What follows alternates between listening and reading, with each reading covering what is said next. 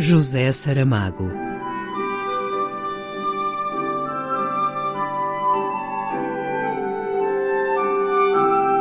A caminho do centenário.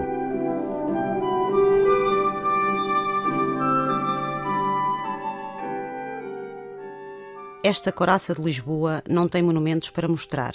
É só, como foi dito, uma calçada íngreme, mas é bom sítio para sentir Coimbra, provinciana cidade com duas cabeças. Uma sua própria e outra acrescentada, repleta de saberes e alguns imateriais prodígios. Se o viajante tivesse tempo, havia de procurar a Coimbra natural, esquecer a universidade, que lá está em cima, e entrar nestas casas da Coraça de Lisboa e das pequenas ruas que a ela afluem, e, conversando, vencer as inconscientes defesas de quem, sobre o próprio rosto, usa igual máscara. Porém, o viajante não veio aqui para tão arriscados volteios. É um viajante, um sujeito que passa, um homem que, passando, olhou, e nesse rápido passar e olhar, que é superfície apenas, tem de encontrar depois lembranças das correntes profundas. São também volteios, mas da banda da sensibilidade. Enfim, esta é a Universidade de Coimbra, de onde muito bem terá vindo a Portugal, mas onde algum mal se preparou. O viajante não vai entrar, ficará sem saber que jeito tem a sala dos atos grandes e como é por dentro a capela de São Miguel.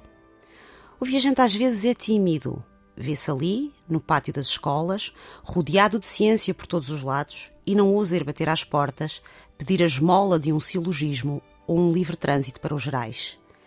Junte-se a esta cobardia a convicção profunda em que está o viajante de que a universidade não é Coimbra e perceber-se-á porque este pátio das escolas se limita a dar a volta, sem gosto pelas estátuas da justiça e da fortaleza que o Laprada armou na Via Latina, mas de gosto rendido diante do portal manuelino da Capela de São Miguel.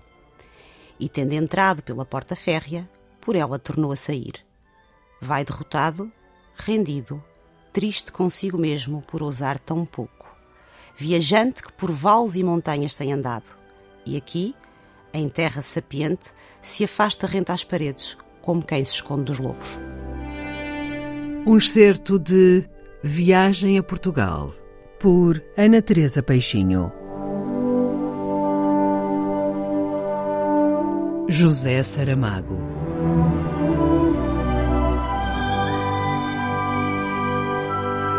A caminho do centenário.